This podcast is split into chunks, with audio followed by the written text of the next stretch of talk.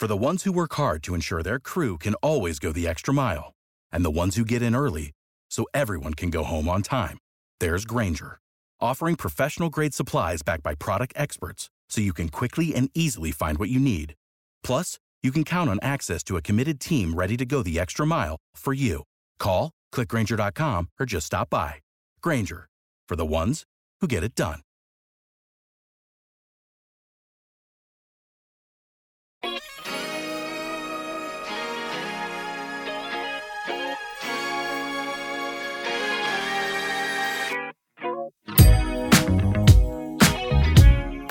Packaging, el podcast del envase y el embalaje. Presenta Juan Antonio Narváez, dirige Víctor Borrás. Hola a todos y bienvenido a la segunda temporada de Packaging Podcast.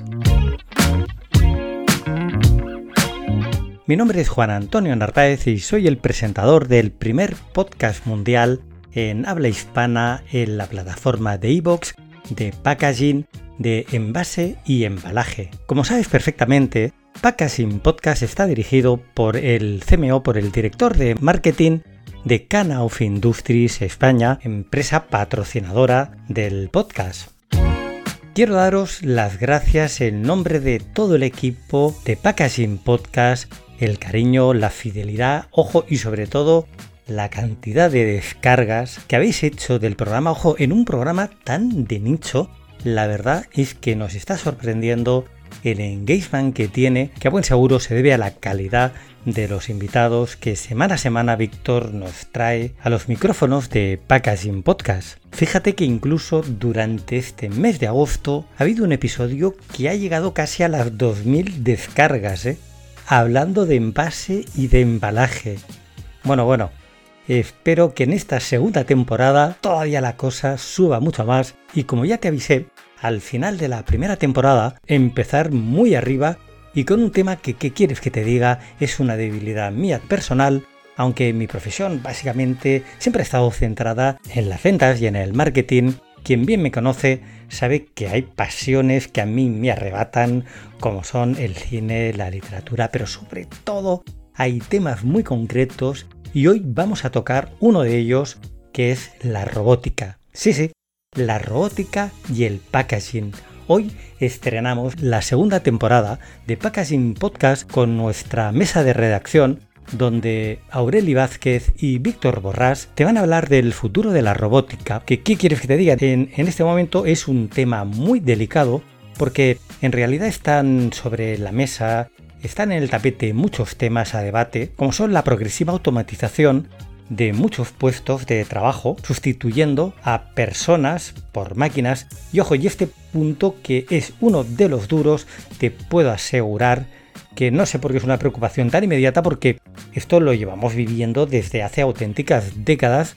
No tienes nada más que visualizar cómo era una cadena de montaje de automóviles en los años 30, 40 o 50 del siglo pasado y como son en la actualidad. No sé de qué nos estamos sorprendiendo, sinceramente. Y la verdad es que estos puestos de trabajo no te quepa la menor duda que se van a acabar automatizando debido a la potentísima reducción de costes, ojo, y a una necesidad de crecer en tecnología y en innovación.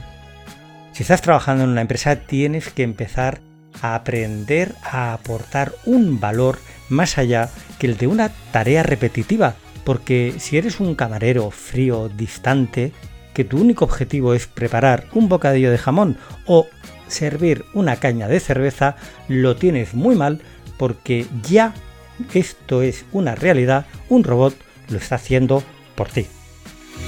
Recuerda que en el episodio de esta semana te prometimos que te vamos a poner en el enlace en el post de la semana que te lleva a la página de Can of Industries España. Entra por favor porque te vamos a poner precisamente el vídeo de un robot haciendo una tortilla a la francesa. Es buenísimo. Oye, ¿y qué quieres que te diga? La hace perfecta, muchísimo mejor que yo mismo. Oye, no me quiero alargar mucho más y vamos a inaugurar ya la segunda temporada de Packaging Podcast. Ya estoy viendo, ahora sí que sí, a Víctor a lo lejos corriendo con su móvil en la mano, hablando con alguien como siempre. tirando de su trole, entrando en la terminal de Packaging Podcast para embarcarse en el avión que le va a llevar a reunirse con Aureli Vázquez en Barcelona.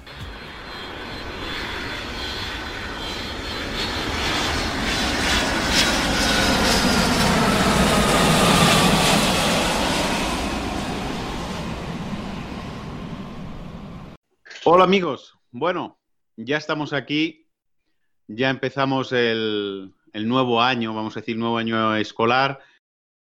Algunos hemos tenido la suerte de poder disfrutar de algunos días de descanso y ahora empezamos con renovadas fuerzas y hoy vamos a empezar con, con un tema que lo hemos elegido porque hemos visto que es uno de los más demandados y que más escuchas ha tenido.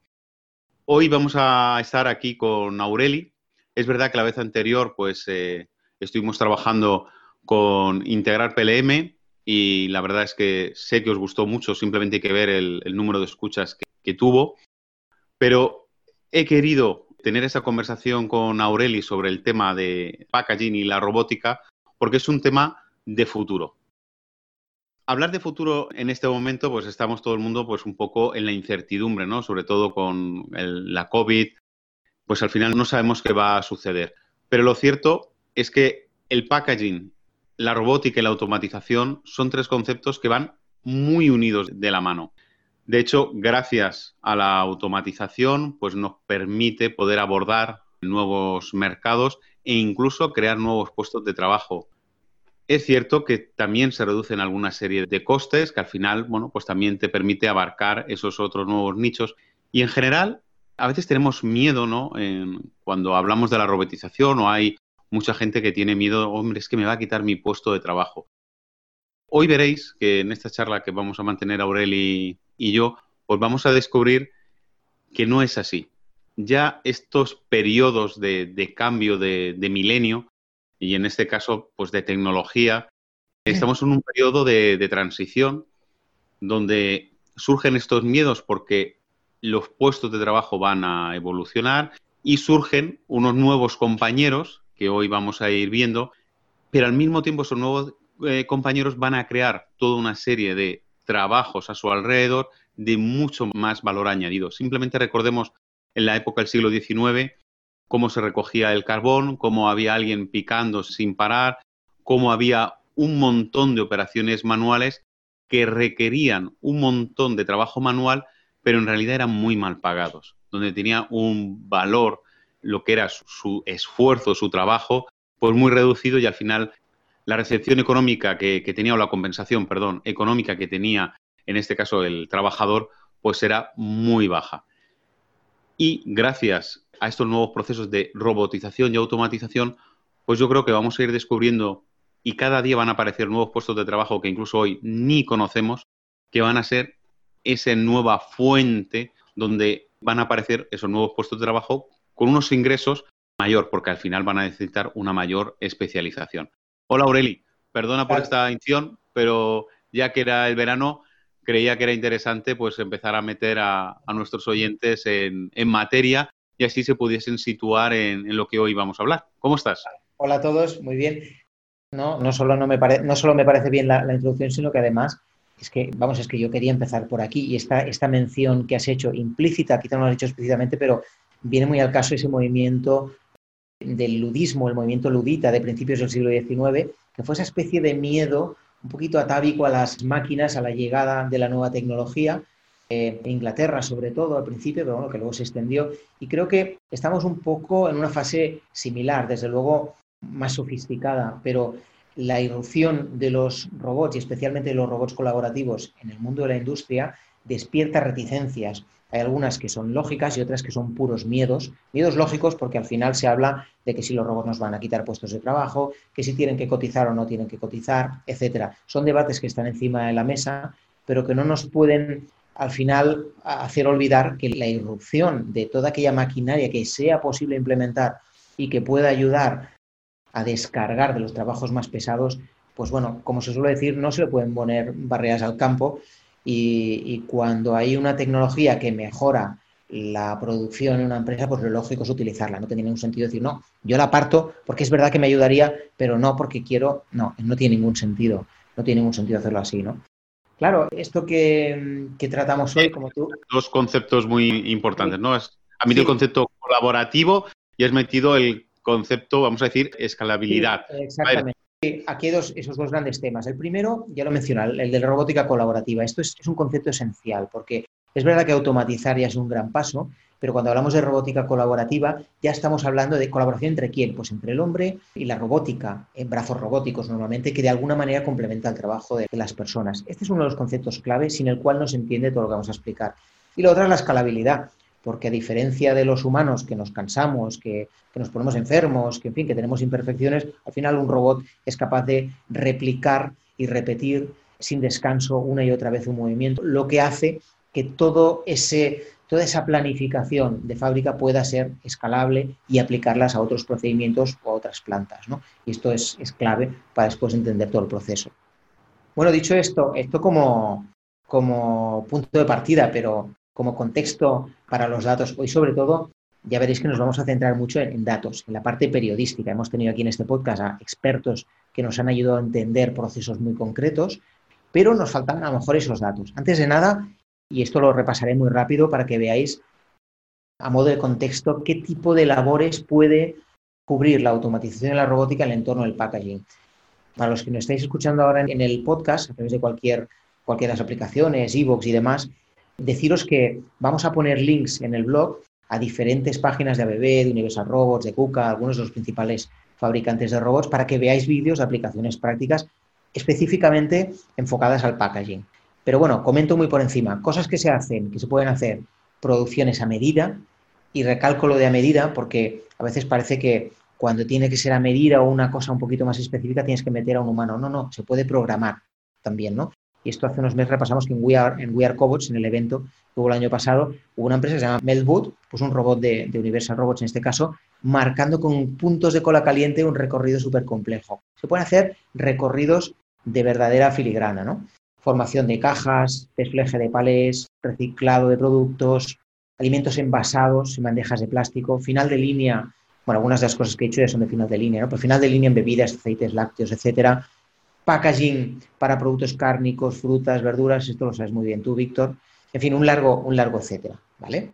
Y toda la parte de personalización, porque también hay sistemas de automatización dentro de la parte de impresión, donde hace ya unos meses pues estuvimos hablando con Víctor y ahí él nos estuvo contando cómo cada vez más los sistemas de impresión automatizada y personalizada uno a uno pues iba tomando cada vez más importancia. Y ahí es otro ejemplo más de, lo importante que es, pues al final, tener una industria correctamente automatizada o robotizada. Porque al final nos da eso que está buscando el cliente final, es la personalización. No todo, no hay que entender, además, eh, cuando estamos hablando de automatización y robotización, no, es que como lo hace toda la máquina, yo simplemente voy a poner un ejemplo de cualquiera de las marcas que he mencionado anteriormente, que detrás de cualquiera de estos robots la cantidad de ingenieros que existen. Hay que pensar que tienes un ingeniero de soporte que atiende pues, cuando hay una rotura o hay un problema. Luego hay programadores que pueden estar externos o internos. Estamos hablando de ingenieros muy cualificados. Incluso hay dos tipos de programación. Tienes los PLVs, que es un tipo de programación, y luego tienes el del software, porque eso lo tienes que integrar con los sistemas de producción y los sistemas eh, o los CRMs o los sistemas de gestión, o yo qué sé, por ejemplo, un, un SAP, ¿no? O un Oracle. Ahí estamos hablando de mucha gente que no vemos, pero también trabaja gracias a que existe esa robotización. Y luego, pues ya no solamente la parte de programación, luego está toda la parte de mecánicos, porque al fin y al cabo hace falta un mantenimiento no es el típico mecánico que tenemos en mente, ya estamos hablando de ingenieros donde ya saben electrónica, por ejemplo, u otros que saben hidráulica. Fijaros la cantidad de puestos de trabajo que acabo de mencionar y son trabajos, vamos a decir, tradicionales, porque detrás de todo esto, pues si ya nos metemos con otras tecnologías como pueda ser el 3D o la inteligencia, perdón, inteligencia artificial, bueno, también, ¿eh? pero sobre todo también la realidad aumentada, estamos hablando de una cantidad de ingenieros y de puestos de trabajo cualificados y de ahí la importancia de la formación. Y aquí, pues, eh, animo, invito a que entendamos que esa brecha que está ocurriendo, la única manera de romperla es formándose. Está complicado, pero es, eh, es el futuro que, que nos viene. Sí, yo creo que aquí hay que distinguir también la mera automatización, que esto es un proceso en el que ya llevamos inmersos décadas, cada vez se automatizan más cosas y cada vez se hace mejor, como es lógico, ¿no? Pero ahora estamos en, en esa otra era de la robótica, que tampoco es nueva, ¿de acuerdo? Pero sí que es verdad que el tema de la robótica colaborativa es un mercado todavía por llegar. Porque algunos dicen, bueno, pues esto ya es un hecho, si ya se habla, han salido cantidad de artículos en la prensa, etcétera. Bueno, ojo, y cuando repasemos hoy unas cuantas cifras nos vamos a dar cuenta de que no es así. Repescando el otro día una entrevista que se le hizo a un directivo de Mitsubishi Electric, a Malte Schluter, y él decía, los robots están todavía lejos de reemplazar todo el trabajo manual en la industria del packaging. Él se refería específicamente a la industria del packaging, de todavía estamos lejos. Yo me preguntaba, bueno, ¿realmente estamos lejos de este estadio de, robotización, digamos, óptima? Y en todo caso, ¿cuál sería la óptima, no? ¿Qué hemos hecho aquí en, Packaging Podcast? Bueno, pues nos hemos ido a buscar los datos de quien los tiene, que en este caso es la Federación Internacional de Robótica, que recoge datos de todas las empresas de todo el mundo que están asociadas y que le van suministrando esa información que luego nos viene muy bien para tener una visión de conjunto, ¿no? Los últimos datos, ahora están trabajando los datos de cierre de 2019, pero los que se han publicado y están cerrados son los de 2018. Diréis, bueno, es que hace ya dos años. Bueno, no dos años porque esto estamos hablando de diciembre de 2018, estos datos se tuvieron a mitad de 2019, ¿vale? O sea, son datos bastante recientes y nos da una foto fija de lo que tenemos a día de hoy. Luego, por otro lado, el COVID nos distorsionaría un poquito la foto, ya veremos cómo queda esto, ¿no? Pero bueno, con los datos que tenemos hoy sobre la mesa, en 2018 se instalaron, ah, ojo, hablo de, no hablo del total acumulado, sino de las nuevas instalaciones, en el mundo 422.000 robots industriales, 422.000. ¿Mucho o poco? Bueno, pues un 6% más que el año anterior. Ya fue un año récord, porque esto tampoco es novedad, veníamos subiendo cada año, cada año. De hecho, este 6% ha sido relativamente escaso, ha sido un crecimiento muy moderado, porque fijaos que si comparamos el dato actual, el último disponible, con un dato de seis años antes del cierre de 2012, la diferencia es el triple. Es decir, ese mercado de 2012 creció un 300% en solo seis años. Es decir, la cosa está con una tendencia al alza muy grande, independientemente pues, de los vaivenes del mercado, de los imprevistos como el que tenemos ahora mismo, etcétera, ¿no? Sí que es verdad que en los últimos dos años el mercado se ha ralentizado un poco. Ya decíamos ese 6% contra el 30% del año anterior, que esto no lo había hecho, el año anterior un 30%, pues no es una moderación. Y claro, en 2019 además, 2019-20 puede que vaya a la baja. Pero si damos más fino, vemos cosas muy interesantes, ¿no? Por ejemplo, una de ellas, el sector industrial de alimentación y bebidas solo representa un 3% de la instalación de robots. ¿Esto qué significa? veis, bueno, pues que no hace falta, que bueno, pues significa que hay mucho mercado de crecimiento. Y seguramente es a esto a lo que se refería este directivo de Mitsubishi, a que la cantidad de procesos que todavía se pueden automatizar, robotizar y mejorar, aportando valor añadido, y esta yo creo que es otra palabra clave, valor añadido, todavía es tremenda. 2020 sí que es verdad que está siendo un año muy, muy duro, sobre todo en sectores como la automoción, pero también estamos viendo que la alimentación no se ha visto perjudicada, en algún momento incluso ha ido al alza, seguramente se irá equilibrando durante el año porque al final el consumo se reduce, pero es un sector que digamos que va a tener la capacidad financiera que otros sectores seguro que no van a poder y probablemente veamos en los próximos años un repunte de este sector en cuanto a la innovación, en cuanto a la, renovación o la implementación de la robótica, ¿no? Si vale un poquito de ejemplo, hace pues yo creo antes del inicio de las vacaciones tuve la ocasión de leer un artículo que vi a través de Twitter de Enrique Dans, que para aquellos que no lo conozcan, pues les invito a leer porque es uno de los grandes, vamos a decir, visionarios, de los que están siempre viendo por delante cuáles son las innovaciones más importantes. Además es un gran humanista. Enrique nos ponía, hacía un comentario de un robot que servía cerveza. En realidad era, es, un, es un cobot, ¿vale? Y que se ha hecho súper famoso en, Sevilla porque sirve la cerveza fría, vamos a decir, mejor servida. Y al final era un robot que se ha metido ya en el sector de la hostelería. Y bueno, en este caso el, el dueño de la cervecería había una oportunidad de, con el problema que tenía con la COVID, de que la gente se acercase a la parra, pues vio la oportunidad de colocar este robot para servir cerveza fría sin tener el riesgo de contagio de sus trabajadores. Es verdad que no tiene la gracia que puede tener un camarero o el servicio que puede tener un, camarero porque simplemente era un robot que se dedica simplemente a servir cervezas, pero lo pongo como un ejemplo donde las oportunidades que todavía existen en el sector y en una situación como la actual, como la COVID, en donde la seguridad y la higiene pues toma relevancia, pues como el, en este caso, pues, este cobot, pues eh, ayuda a que ese negocio no pierda parte de su actividad, puesto que garantiza unas mínimas condiciones de seguridad, porque al final reduce ese contacto o esa proximidad que tiene ese, camarero a la hora de, servir cervezas. Hacía otros tipos de cosas, pero no se dedicaba a eso. ¿Este robot tiraba bien las cañas o, las hacía como algunos bares que no, que no hay manera? No, lo, bonito de este, de este proyecto es que es un, es un cobot. Es decir, que previamente al servir la cerveza hay un maestro cervecero, un maestro tirador, que le enseña cómo lo tiene que hacer y él es él el que hace todos los movimientos para hacer ese servicio. Y lo que hace ese cobot es imitar a cómo hace ese servicio un maestro, no maestro cervecero, sino un maestro tirador de cerveza.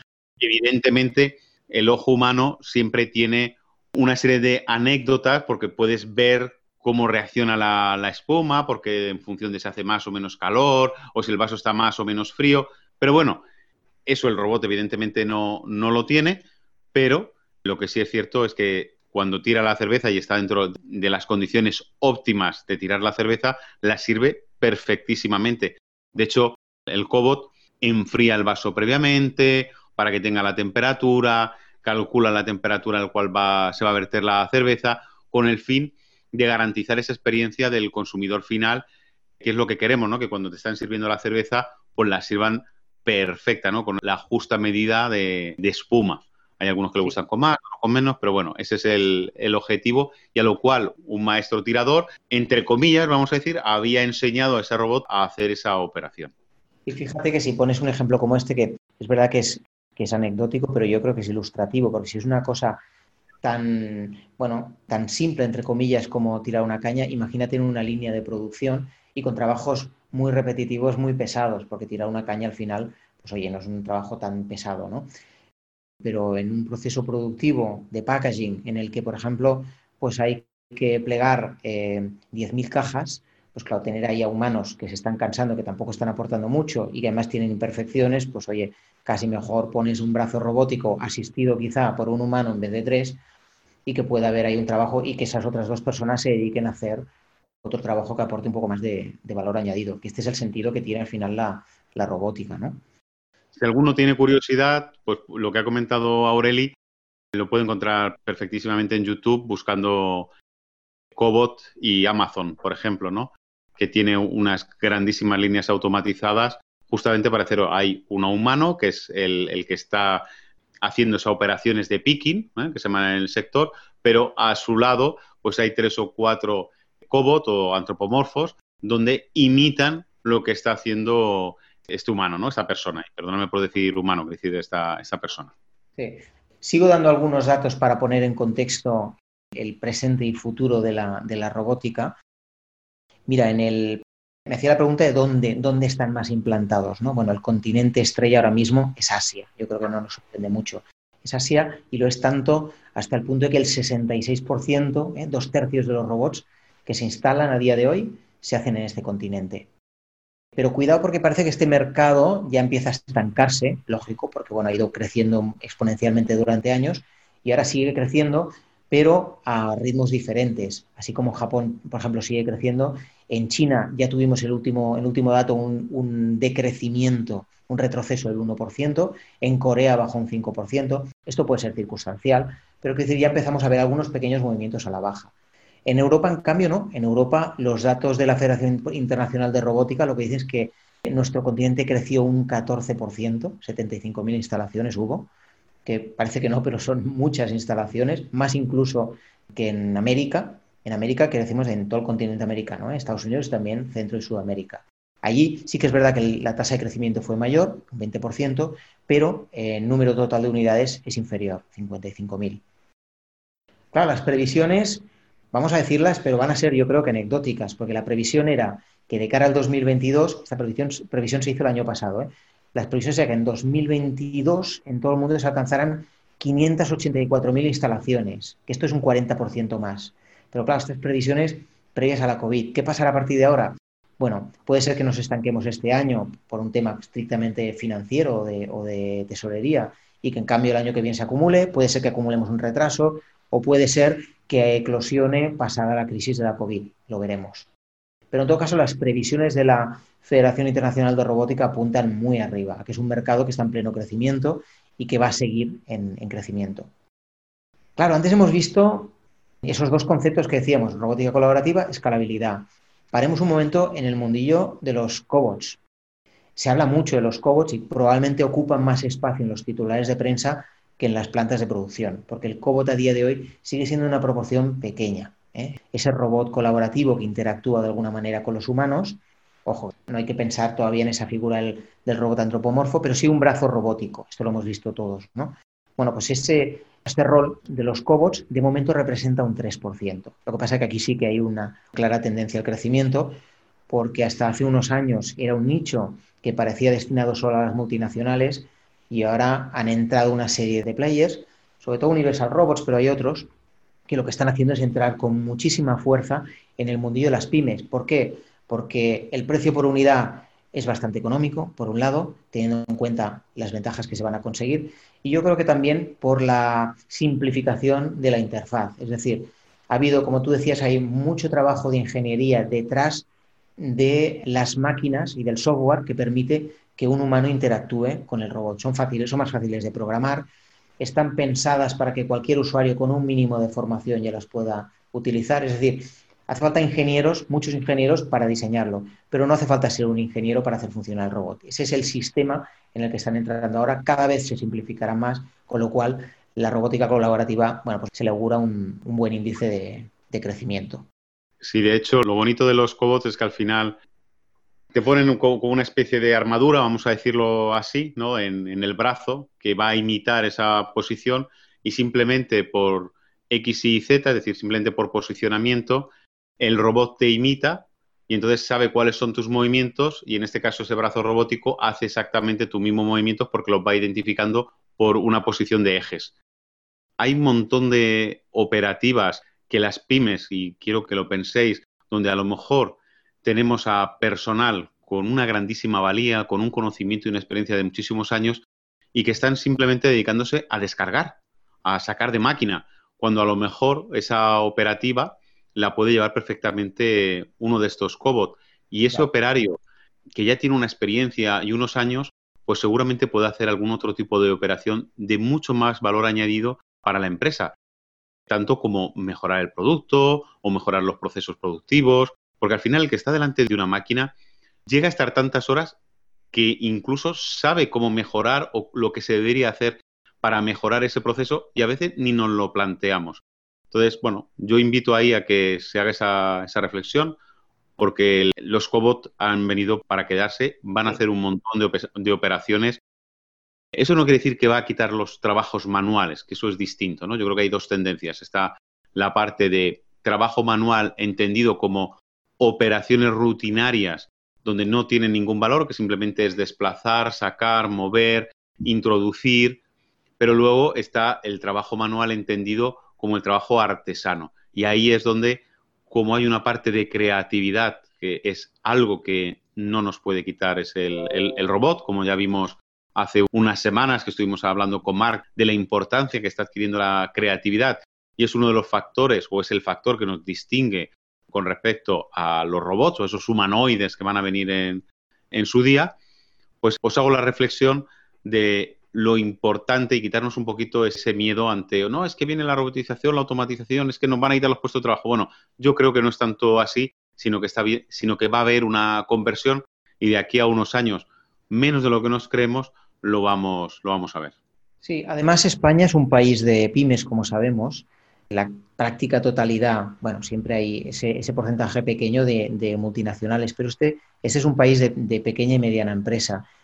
Y es un tipo de empresa que tradicionalmente ha tenido, y yo creo que en parte sigue teniendo, sus miedos, sus reticencias a incorporar robótica, Primero, por desconocimiento, porque pueden pensar que es una inversión más elevada de lo que realmente es.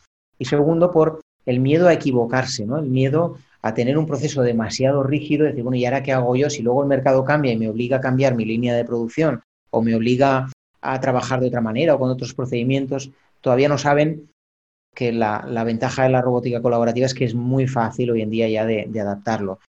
Y de hecho los softwares que se diseñan ya permiten sencillamente adaptar ese robot que ya tienes de un trabajo a otro. Se trata sencillamente, eso sí, hay que pensar, hay que planificar y hay que preparar con un poquito de inteligencia los procesos de productividad. Eso sí hay que tenerlo. El que esté acostumbrado siempre a tener su grupo de operarios con su estructura y aportando poquito valor añadido, pues ya esto no es nuevo, esto es de hace ya décadas, pues bueno, ahí los chinos ya nos, han, nos dieron un repaso hace años y esa lección la tenemos aprendida, con lo cual aquí hay que aportar valor y ahí es donde yo creo que encaja la robótica colaborativa, ¿no? Perfecto. De hecho es así, fijaros que incluso se dice de los chinos con todo el trabajo manual y todo eso, pues mirar las cifras de la cantidad de robots que existen en China y de todos los procesos de automatización. De hecho es uno hoy en día, junto con Estados Unidos, son de los países, bueno, voy a decir, es el número uno en industrialización durante todos estos años, aunque ahora con la COVID parece que está empezando a haber un cambio de planteamientos por todos los miedos que existen de, suministro, ¿no? de, rupturas de suministro. Y esto es una grandísima oportunidad para que todos nos planteemos y además no podemos olvidar que los gobiernos, los gobiernos europeos de todos los países, y en este caso el español, pues existen distintas herramientas financieras como por ejemplo en ISA o como por ejemplo puede ser el CEDETI y alguna subvención que estamos viendo alguna comunidad autónoma, aunque yo no soy muy partidario de las subvenciones porque al final es tienen dar un dinero pero luego lo tienes que pagar en impuestos porque es un beneficio extra, etcétera, con la problemática que eso conlleva. Pero bueno, existen líneas de financiación a interés cero o a largo plazo muy interesantes que si hay alguien que se lo está planteando, pues yo les animo a que, a que lo miren detenidamente porque estoy seguro que pueden encontrar una oportunidad para mejorar sus procesos y ser mucho más competitivos, que al final es lo que cualquier empresario está buscando. Hay una última cosa, antes de, antes de que acabemos, que yo creo que es uno de los grandes retos de la robótica colaborativa y que tiene que ver con la seguridad. Es un reto y es una preocupación. Y yo creo que es una preocupación que comparten tanto empresarios como trabajadores la irrupción de la robótica y la automatización, la automatización es un hecho. La robótica va siendo un hecho y cada vez lo será más. Lo que pasa es que por un lado hay unos miedos más o menos razonables, otros son irracionales. Sabéis que cuando normalmente los robots colaborativos funcionan de manera que cuando se produce un mínimo contacto físico, el robot se para. De esta manera directamente no hay, no hay posible conflicto, no hay peligro, digamos, ¿no? Pero bueno, siempre hay mil pequeñas situaciones o mil pequeños imprevistos que hay que prever y que se irán dando y que la industria irá estudiando. Esta sigue siendo hoy una gran preocupación, no solo la seguridad física, sino también la seguridad en cuanto, pues, por ejemplo, al hackeo, ¿no? Que puedan de alguna manera manejar tus robots a distancia y que necesites eh, poner algún tipo de barrera. El mercado está evolucionando, se están mejorando también estos procedimientos de seguridad, con lo cual tenemos estos dos grandes retos, el de la seguridad física y el de la seguridad informática, en cuanto a software, hackeos, como decía, etcétera, ¿no? Yo sé que quería decir una cosa antes, antes de acabar. Tú has hablado del robot que tiraba una caña. Yo quería proponer a los oyentes un link que les colgaremos en el blog también, que es un robot haciendo una tortilla, una tortilla a la francesa, yo me claro, vi todo el vídeo esperando a ver el resultado, ¿no? Vamos a ver cómo quedaba. Oye, quedaba, parecía bastante comestible. se, la ve, batiendo los huevos, tirando la sal. Bueno, al final queda una tortilla más o menos decente, me pareció. Teniendo en cuenta que la había hecho un robot, pensé, oye, pues si un robot te puede hacer una tortilla a la francesa, ¿por qué no te va a poder coger en una línea dos cajas y colocarlas en otro sitio, no? Así que creo que nos ayuda también a entender las posibilidades de estos robots cocineros y muchos más, ¿no? Pues está muy bien. Qué, qué casualidad que los dos hayamos puesto un ejemplo de sector de la hostelería. Y seguro que aquellos que son curiosos y que navegan mucho por Internet pues habrán visto hace unas semanas el robot peluquero, donde... Este no lo he visto yo, no lo he visto. Oye, pues es increíble, ¿eh? la verdad es que, hombre, eh, el pelo... me atrevería, Víctor. Bueno, yo cuando vi el robot en marcha a mí me dio un poco de miedo, digo, madre mía. Pero bueno, la verdad es que el sistema que ha inventado este ingeniero es muy curioso, es por succión y entonces te va cortando el pelo y el riesgo es relativo. Al final el, robot va circulando, ¿no? Va girando alrededor de, tu cabeza, tú estás quieto. Pero bueno, la verdad que el armatoste que, el, que se ve en el vídeo todavía impone, ¿verdad? Que es un prototipo, pero, pero bueno, no deja de ser una curiosidad para que veamos hasta dónde la gente le está dando la cabeza y esos nuevos retos que están surgiendo. Es lo mismo, ahí es donde yo voy a poner la diferencia, ¿no? Tenemos al peluquero, ¿vale? donde, y perdón, no quiero que nadie me se sienta mal, ¿no? Donde simplemente corta el pelo, que ya hay que saber, ¿no? Tienes una formación. Pero luego está el estilista. El que te vas a meter ahora, Víctor. Ya, pero bueno, yo lo que quiero decir es esa parte artesana, ¿no?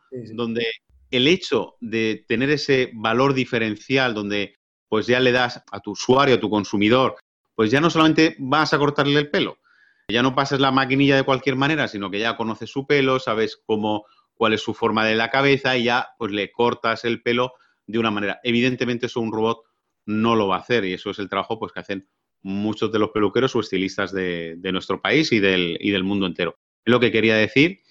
Y como colofón. Ha salido airoso, ¿eh? He salido airoso, bueno, muchas gracias. Bueno, ese, es el, el, objetivo que al final entendamos que las cosas se puedan hacer de muchas maneras y el riesgo está en esas operaciones manuales sin ningún valor añadido. Al final, lo que queremos Aurelio y yo aquí que entendáis es la importancia y restarle ese miedo a la robotización, como que es algo que va a venir y sobre todo la importancia que tiene hoy en día en formarnos porque es lo que nos va a abrir esas nuevas oportunidades de mercado que todavía están por venir. Aureli, muchísimas gracias. Igualmente a vosotros. Hasta la próxima. Bueno, y como siempre, oyentes, empezamos el mes de septiembre. Tenemos un montón de temas preparados. Y yo lo que espero que hayáis descansado, aquellos que hayan podido, y os animo a tener nueva fuerza que nos espera un gran final de año. Va a ser duro, pero con la esperanza de que el año 2021 va a ser muchísimo mejor. Bueno, aquí os dejo. Un fuerte abrazo a todos y feliz regreso de vacaciones. Hasta luego. Hasta luego.